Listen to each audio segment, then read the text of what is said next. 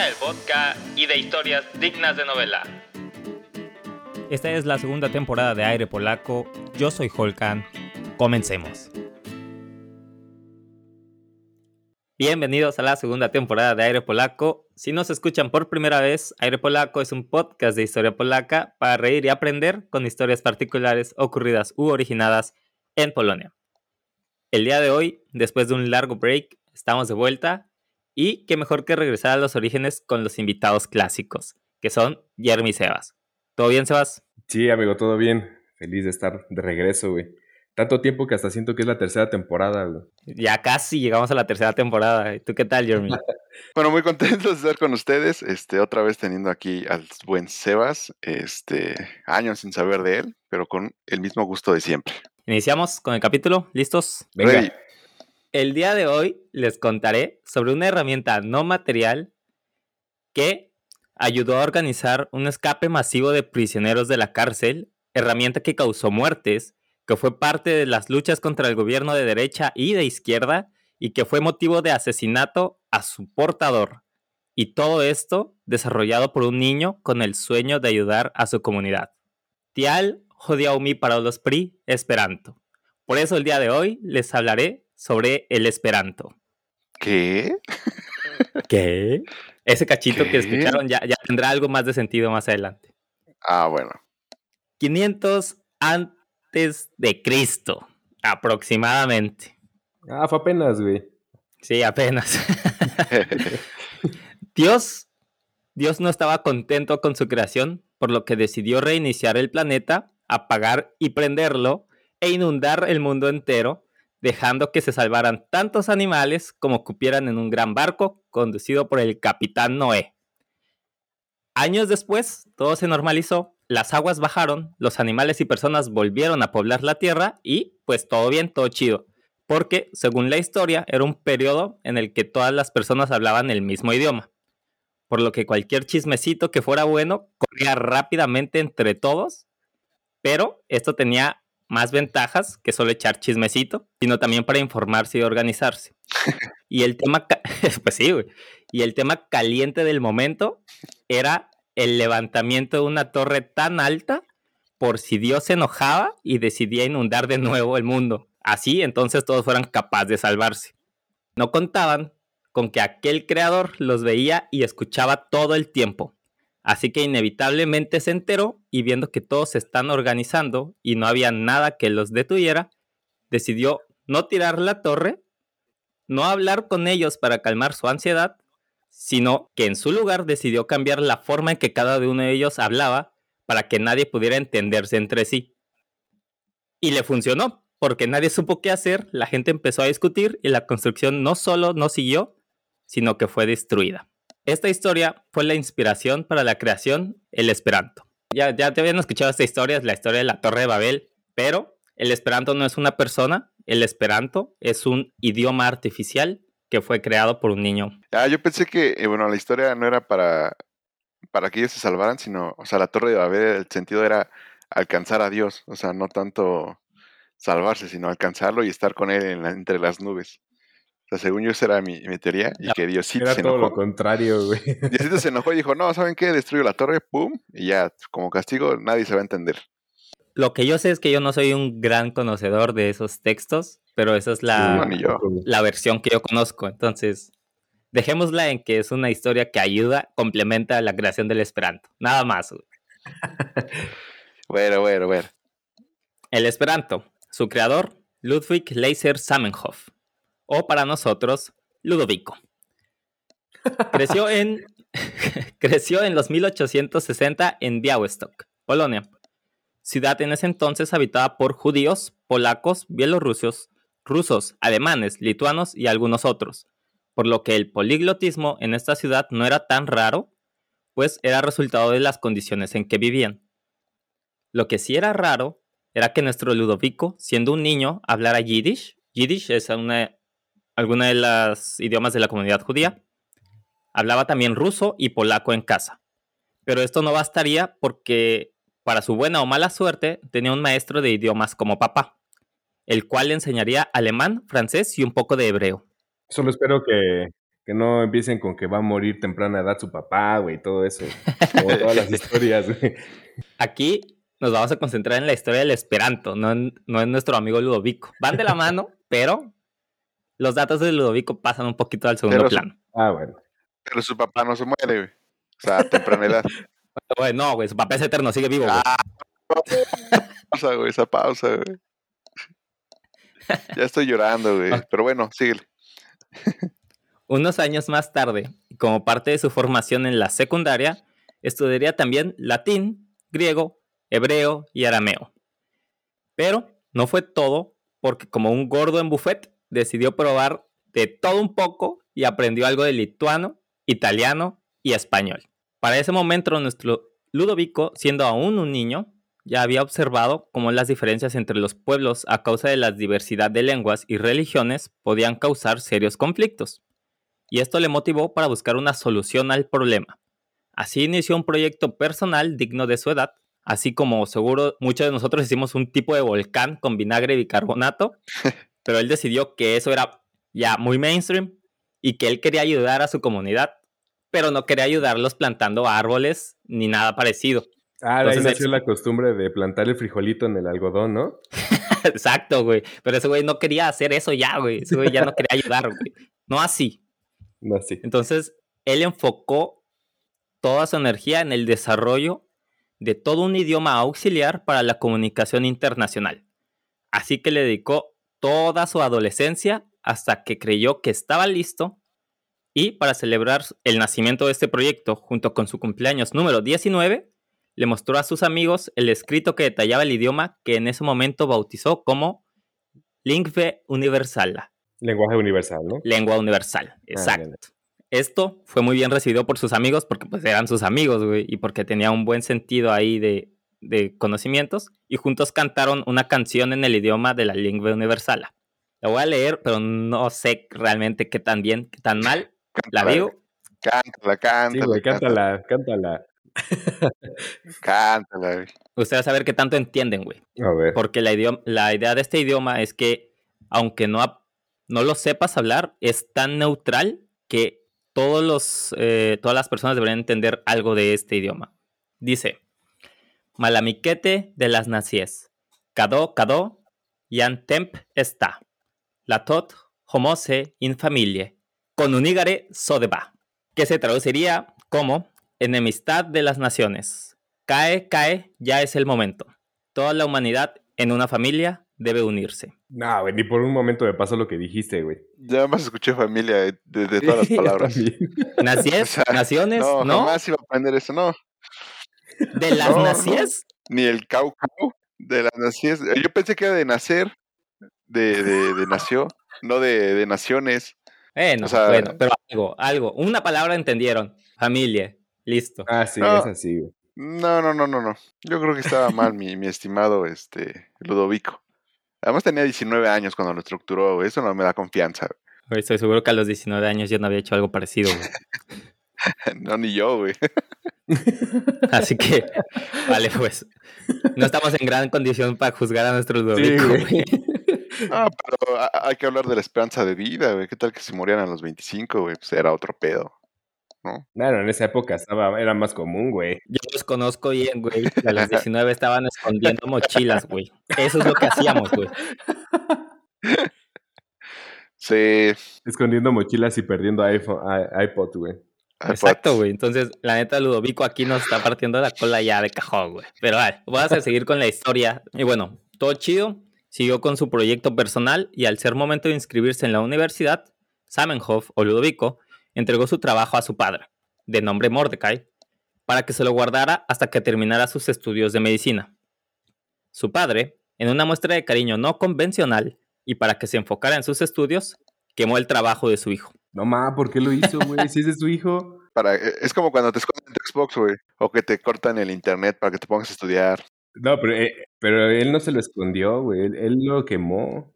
Pues hay, hay padres que destruyen consolas, güey. Ah, bueno. La historia dice que es para que se enfocara en sus estudios, güey. O sea, no convencional, pero pues ya, güey, pues pasó, güey. Así de, ah, este güey está descubriendo la cura de una enfermedad bien cabrona. Ah, se lo voy a quemar para que se enfoque en sus estudios. No manches. Pues sí, güey. Así fue su papá, ni pedo, güey. Y bueno, Samenhoff no supo de esto, o sea, no supo que se lo quemó hasta años después, güey. Pero al enterarse, decidió que debía entonces crear una nueva versión del idioma que ya había creado. Sin muchas otras opciones, Ludovico terminó su carrera en Varsovia y se graduó de doctor de los ojos, u oftalmólogo, como le quieran decir. Pero la neta, suena mejor doctor de los ojos, güey. Mm, No. no, no, no, no, no. Ok, no, bueno, Pero bueno, sigue. Lo siento, disculpa, disculpa por mi pobre aportación. sí, güey. Finalmente, el primer escrito de esta nueva, mejorada y no quemada versión salió a la luz en Varsovia el 14 de julio de 1887 con mucho esfuerzo y con la ayuda económica de su suegro lituano. Era un folleto en el que exponía los principios de una nueva lengua, lengua, una nueva lengua, en el Lingvo Internacia, bajo el seudónimo del Doctor Esperanto, que Esperanto se traduce como aquel que tiene esperanza o el Doctor Esperanzado. Y pues suena muy bonita y catchy, así que acabó por... ¿Cómo? Pera, le decían pera de, de, de- de cariño. Hoy andas barbarísimo, Jeremy. Barbarísimo. Qué pobre aportación. Bueno, y pues suena bien, así que acabó por convertirse en el nombre de su creación lingüística, siendo este folleto su libro número uno, o como él lo llamó, uno al libro. Poco después, y mediante cinco folletos que aparecieron en ruso, polaco, francés, alemán e inglés, respectivamente, todos firmados bajo el seudónimo del doctor Esperanto, sometió su proyecto de lengua internacional a la crítica de los expertos, con la promesa de que, al cabo de un año, la perfeccionaría con las mejoras propuestas. Eh, envió esos folletos a la multitud de revistas, gacetas, sociedades y periódicos europeos. Puso anuncios en periódicos rusos y polacos. Y también con el consentimiento de su esposa, usaron el dinero que tenían juntos para publicar una serie de libros que se llamaban Dua Libro, que es segundo libro, Al Dono a la Dua Libro, que es el suplemento del segundo libro, las traducciones del segundo libro y del suplemento también, y pues un par de diccionarios en alemán y otro en ruso. Manuales en inglés, sueco y demás. El punto es que el sujeto, agarró todos los idiomas que sabía y hizo como introducciones en todos esos idiomas al nuevo idioma ficticio, bueno, artificial que le estaba creando. En general le echaron muchas ganas al marketing y divulgación para que el concepto fuera adoptado y conocido, pero a finales del 1889, debido sobre todo a esta grande actividad editorial, quedó completamente arruinado, casi en la bancarrota, así que la divulgación dependió materialmente de los recursos económicos de los seguidores que hasta el momento había conseguido. O sea, le echó muchas ganas, hizo lo más que pudo, no jaló y pues él dijo, güey, ya no puedo, güey, no tengo varo. Lo que, lo, como siga, si sobrevive, depende de los fans. Abrió su OnlyFans, ¿no? Su Patreon. Un crowdfunding. Sí, exactamente. Yo creo que hoy era el momento para, para hacer esa hazaña, ¿no? Con todo este movimiento de comunicación. Hoy era el momento de hacerlo. Imagínate ese momento donde la comunicación no fluye a- al 100%. Digo, pobrecillo. Pobrecillo, porque era un gran sueño. La verdad es que hubiera estado Sí, chido que todos habláramos el mismo idioma, ¿no? Nos ahorraríamos mucho en clases, güey. Sí, la neta sí, güey. ¿Y no vas a cantarnos un pedacito de ese idioma o algo? ya se los hice, güey. No, no, no no, queda nuevo, cantado. Ah, no, güey, no, güey, no, cantar no, güey. Yo, ¿Por qué no? Güey, con pedos puedo leerlo, güey, porque es difícil, güey. No sé leerlo bien, güey. Ah, entonces no era tan neutral, güey. Entonces no estás comprometido con este podcast. Va, va, va, va, va, va, va, va, va, va. Voy a continuar con la historia. Ah, ya. Ahora estaba siendo invadido y fascinado por otra idea. Pues se hizo claro para él que podía promover no solo un idioma neutral, sino también una cosmovisión neutral, que fue inclusiva con personas de diferentes lugares y orígenes. Así que lo que ahora se concentró como un proyecto de un lenguaje se estaba transformando también en un proyecto cultural. Lanzó entonces un nuevo escrito donde publicó sus ideas de nombre Kilelism, que es traducido, eh, significa algo así como la ideología de los miembros de la, de la humanidad, que se basaba en esta famosa regla de oro que dice el que se lleva se aguanta.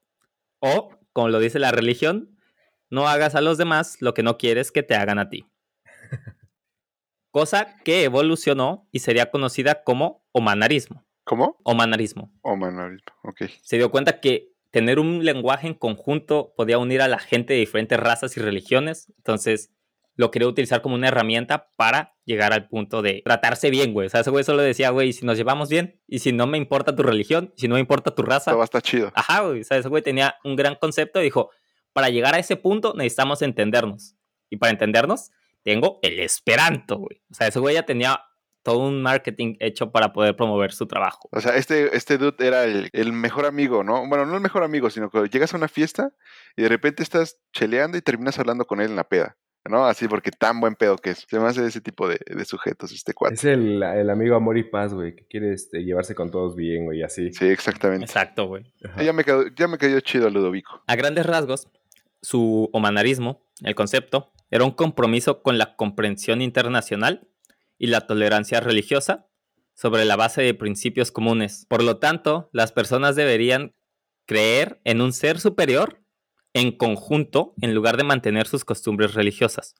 Y en países con diferentes idiomas. Todos estos deberían ser idiomas oficiales igualitarios con el esperanto como idioma como puente. O sea, prácticamente lo que estoy diciendo es lo que es en palabras más bonitas lo que dije, güey. O sea, en lugar de todos creer por separado, creemos juntos y en lugar de ponerle nombre, solo decimos, hey, vamos a creer en un creador, güey. No le pongas nombre, no le pongas Jesús, no le pongas eh, nada, güey. O sea, un creador, todos los que quieren creer, creen y para entendernos usamos la lengua neutral. Pues idea estaba chida, güey. Como idea es muy buena, güey. Me vale a en quién creas, güey, y vamos a llevarnos chido.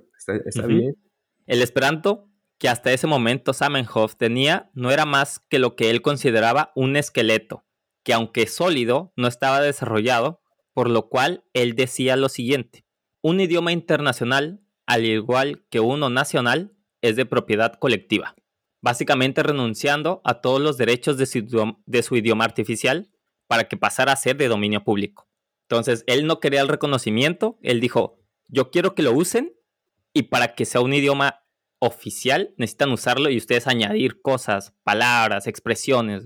Hacer de las reglas que ya están, crear el lenguaje, ayudar a que la comunidad lo, lo desarrolle. Sí, no que cada comunidad tenga su acento o que cada comunidad tenga sus palabras particulares, pero siempre sobre el mismo este idioma, ¿no? El mismo lenguaje. Entonces tenía bien planteado realmente cómo quería, a dónde quería llegar y cuáles eran las herramientas que podían ayudar a eso, güey. Así que se dio a la tarea de crear una comunidad y para esto demostró ser de nuevo un genio de la mercadotecnia e imprimió detrás de sus libros algún tipo de cupón para aquellos interesados en aprender el lenguaje lo llenaran y se lo enviaran de vuelta.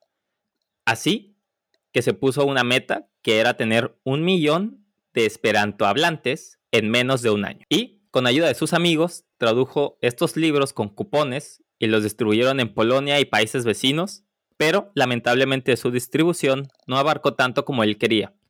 Y la respuesta tampoco era muy alentadora, recibiendo alrededor de solo mil cupones de vuelta en alrededor de dos años, por lo que Zamenhof se desanimó y al mismo tiempo quedaba más hundido en la pobreza debido a la inversión que significaba esta distribución y sus ingresos de doctor de los ojos, que es más chido que oftalmólogo, no eran muy altos. no, eran, no eran muy altos, así que convencido por su suegro y esposa, decidió dejarlo un poco de lado y enfocarse más en su trabajo de doctor. Así de, güey, ya enfócate en ti, no seas manchado, güey. Te vas a, te vas a quedar en la pobreza, güey. Sí, güey, hay que comer, papá, así le dijeron. güey. Pero Zamenhof no se vio vencido por su amor a lo que él llamaba el lenguaje de la paz y en otra jugada maestra de marketing se puso a hacer traducciones de obras famosas del momento al esperanto, incluyendo Hamlet de Shakespeare, cosa que le ayudaría a vender la idea de que el esperanto ya era una herramienta, una herramienta inevitable como los telegramas o los trenes en ese momento. Y que era una herramienta que podía ser aprendida en muy poco tiempo y para sorpresa de todos, Zamenhof y el Esperanto se volvieron un éxito. ¿Same qué? ¿Sameho? Zamenhof. Ajá. Samenho. Ok. No, te pregunto todas estas a veces como que me detengo para registrarlo en mi cerebro, ¿sabes?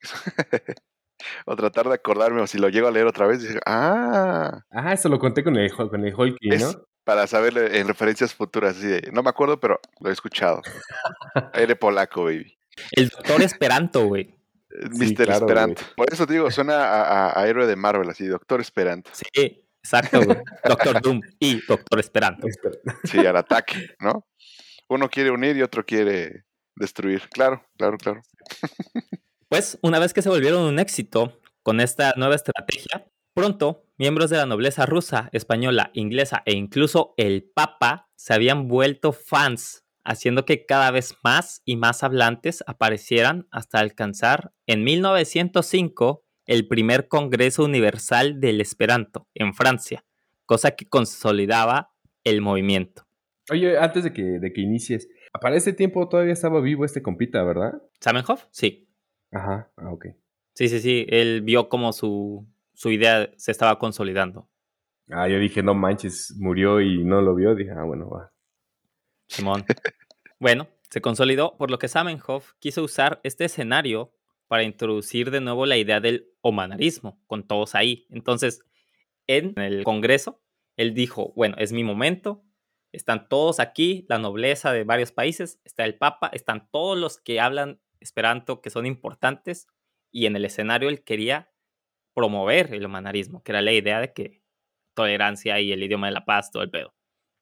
Entonces decidió utilizar el escenario para introducir de nuevo la idea, pero el anfitrión lo convenció de que no lo hiciera porque consideraba que habría controversia y quería que muchos de los que estuvieran ahí se alejaran del esperanto y que lo podía hacer más tarde. Entonces Zamenhof aceptó y, como si callarse no fuera suficiente castigo, los asistentes ahí definieron lo que significaba ser un esperantista, dándole un significado que no iba del todo con la idea que Zamenhof había callado.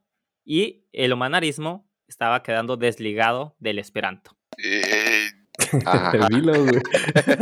Dilo. no supe qué decir.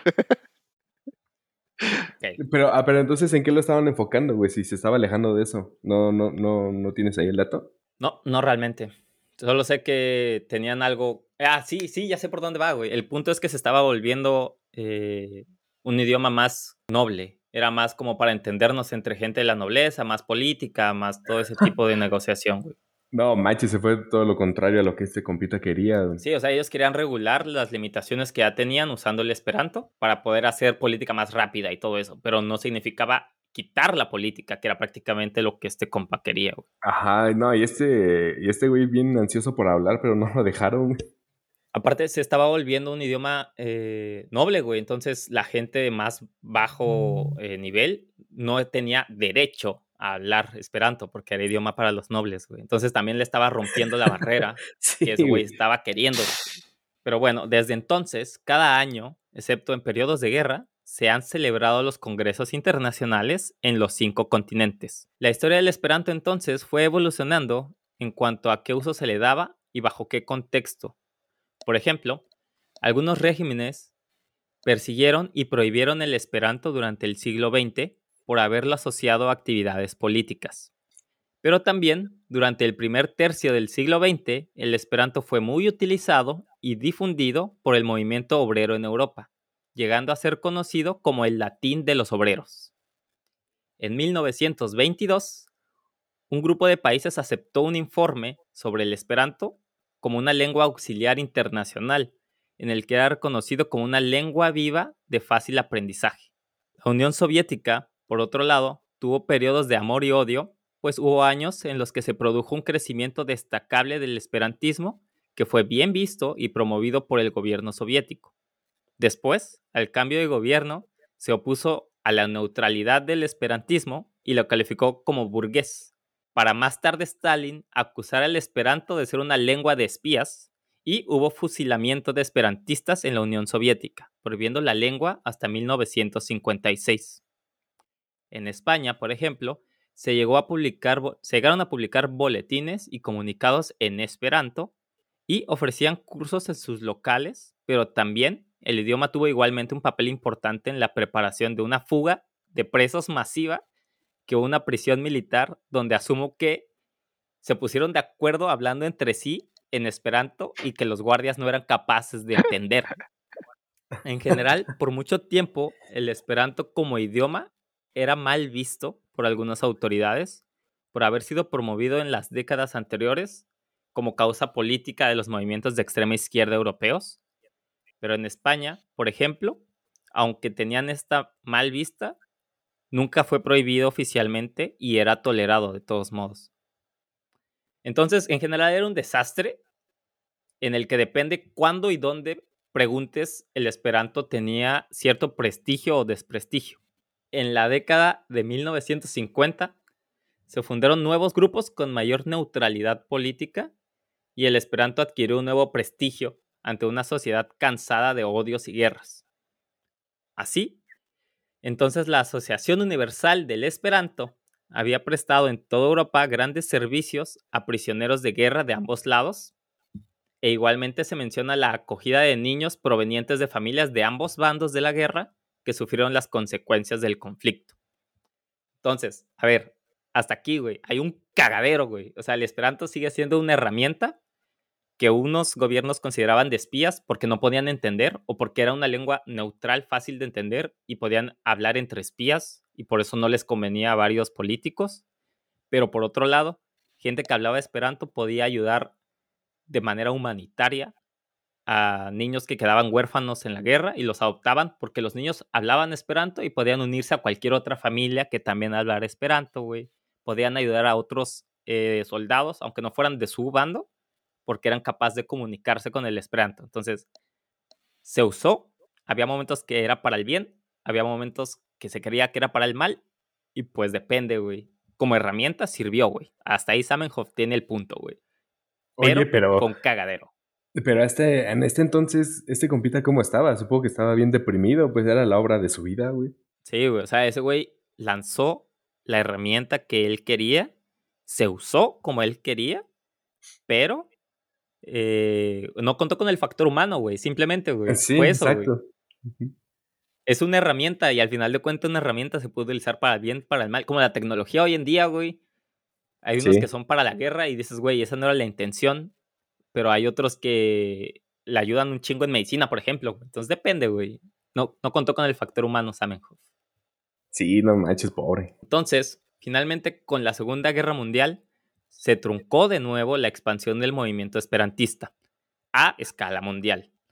El esperanto, al ser efectivo como herramienta de comunicación internacional, despertó las suspicacias de algunos gobiernos totalitarios, especialmente en la Alemania nazi, el Imperio japonés y la Unión Soviética. En Alemania, por ejemplo, estaba la motivación extra de que Zamenhof era de origen judío, al grado de que en su libro Mi lucha, Hitler menciona el esperanto como una lengua que podría ser usada para la dominación del mundo por una conspiración judía internacional. O sea, ya- ya estaban haciendo teorías conspirativas alrededor de, del idioma, ¿no? O sea, ya todos estaban interpretando lo que era esta herramienta. Y pues Exacto, güey. está, está horrible, ¿no? Porque Sí, güey. la idea original era ser buen Ah, pedo, ser, exacto, güey. ser compita de todos. Y sí, habría problemas, pero pues al final del día el objetivo era comunicación, nada más. O sea, nada de, de conspiraciones, nada de me voy a infiltrar. No, no, no, no. Simplemente quería ser amigo de todos, güey. Exactamente. Nada más quiero que todos hablemos igual. Ya cada Sí. quien sus ideas, ¿no? O sea, Exacto, güey. Entonces, güey, fue un cagadero, güey. Y pues Hitler ya sabemos que no se llevaba muy bien con los judíos, güey. Entonces, como resultado de aquella declaración, los esperantistas fueron perseguidos durante el holocausto y, obviamente, escuchar esperanto era más que suficiente para ser asesinado. Entonces, para sorpresa de muchos o de nadie, mucha eh, de la población esperantista fue asesinada también durante la Segunda Guerra Mundial. Y es una lástima, ¿no? Porque seguro ya había una comunidad grande eh, que pudo haber transmitido más, incluso llegar a, a más lados del mundo y, y tener esa parte como, como segundo idioma, ni siquiera como, como primer idioma, sino voy a viajar y sé un poco de esperanto y, y ya no hay tanto problema, ¿no? En, en la comunicación. Hay, o sea, no lo mencioné, pero hay escritos o noticias en las que personas eran capaces de aprender el esperanto en tres meses. O sea, el lenguaje está tan bien estructurado y tiene tantas similitudes con tu lenguaje, y eso aplica para todos, que en menos de un año eres capaz de hablar fluidamente el esperanto, güey. Y todos pueden hacer lo mismo, güey. Entonces era muy efectivo, güey. Es muy efectivo, ¿no? es pero, muy efectivo. pero no lo, no lo, no lo aplicamos hoy en día. Sí, es que mala onda, ¿no? O sea, eliminar esas comunidades que ya por fin está creciendo y de repente la Sí, güey, y lo, cajeteamos. y lo peor comunidad es que sí estaban haciendo lo correcto, güey, de, ah, vamos a apoyarnos entre todos, todos nos comunicamos chingón y de repente vas muerto. Sí, güey. Aparte, se menciona que estas, esta comunidad, güey, ayudaba a gente de ambos bandos, güey. O sea, bien pudo haber casos en los que esperantistas, güey, ayudaron a soldados o niños huérfanos de la Alemania nazi, güey. Porque son buen pedo, güey. Porque se podían comunicar, güey. Pero pues no, güey. ¿Creen, ¿Creen que hoy tendríamos como la madurez para empezarlo a implementar otra vez? No, yo digo que no. Siento que hay mucho pedo político Sí, güey, en medio hay como mucha, para que eso se logre, güey. sí hay mucha división todavía, güey. Exacto. Pero esto no queda ahí, muchachos, porque en nuestra parte del mundo, o sea, América, en Estados Unidos más propiamente, conocido por su anticomunismo, consideró el conocimiento del esperanto como casi un sinónimo de simpatía hacia el comunismo. En la actualidad, el esperanto es una lengua completamente desarrollada que evoluciona con sus hablantes bajo recomendaciones de la Academia del Esperanto y la base del fundamento del Esperanto. Su comunidad cuenta con miles de hablantes a escala mundial y una gran cantidad de recursos lingüísticos. Por ejemplo, existen muchas páginas en Esperanto. Duolingo en el 2017 ya tenía más de un millón de estudiantes de Esperanto en versión inglés y cerca de 200.000 en la versión de español. Existe también el Wikipedo, que es la versión en Esperanto de Wikipedia, que posee más de 242.000 e incluso en el traductor de Google existe la opción de traducir hacia este idioma. Es por eso que pude dar la introducción, por ejemplo. O sea, que la intención está por Sí, todos El lados, está. ¿no? Esperanto, el Esperanto sigue vivo, güey. Es, sigue vivo, es fácil de aprender. eh, cada año está este congreso y se hace en Białystok, Polonia, que fue donde creció y nació el Esperanto. Cada año existe este congreso y sigue vivo, güey. El Esperanto aquí sigue, solo que no le hemos dado lo suficiente peso, me parece, para No, De- de- deberíamos y- promoverlo. hacerlo. Yo digo que eh, en un año nos veamos y grabemos un aire polaco en Esperanto. Güey, yo ya me voy a descargar Duolingo. Bueno, amigos, voy a cerrar. Y hasta aquí entonces nuestro capítulo de bienvenida de vuelta. Eh, como siempre, un placer compartir tiempo con ustedes, muchachos.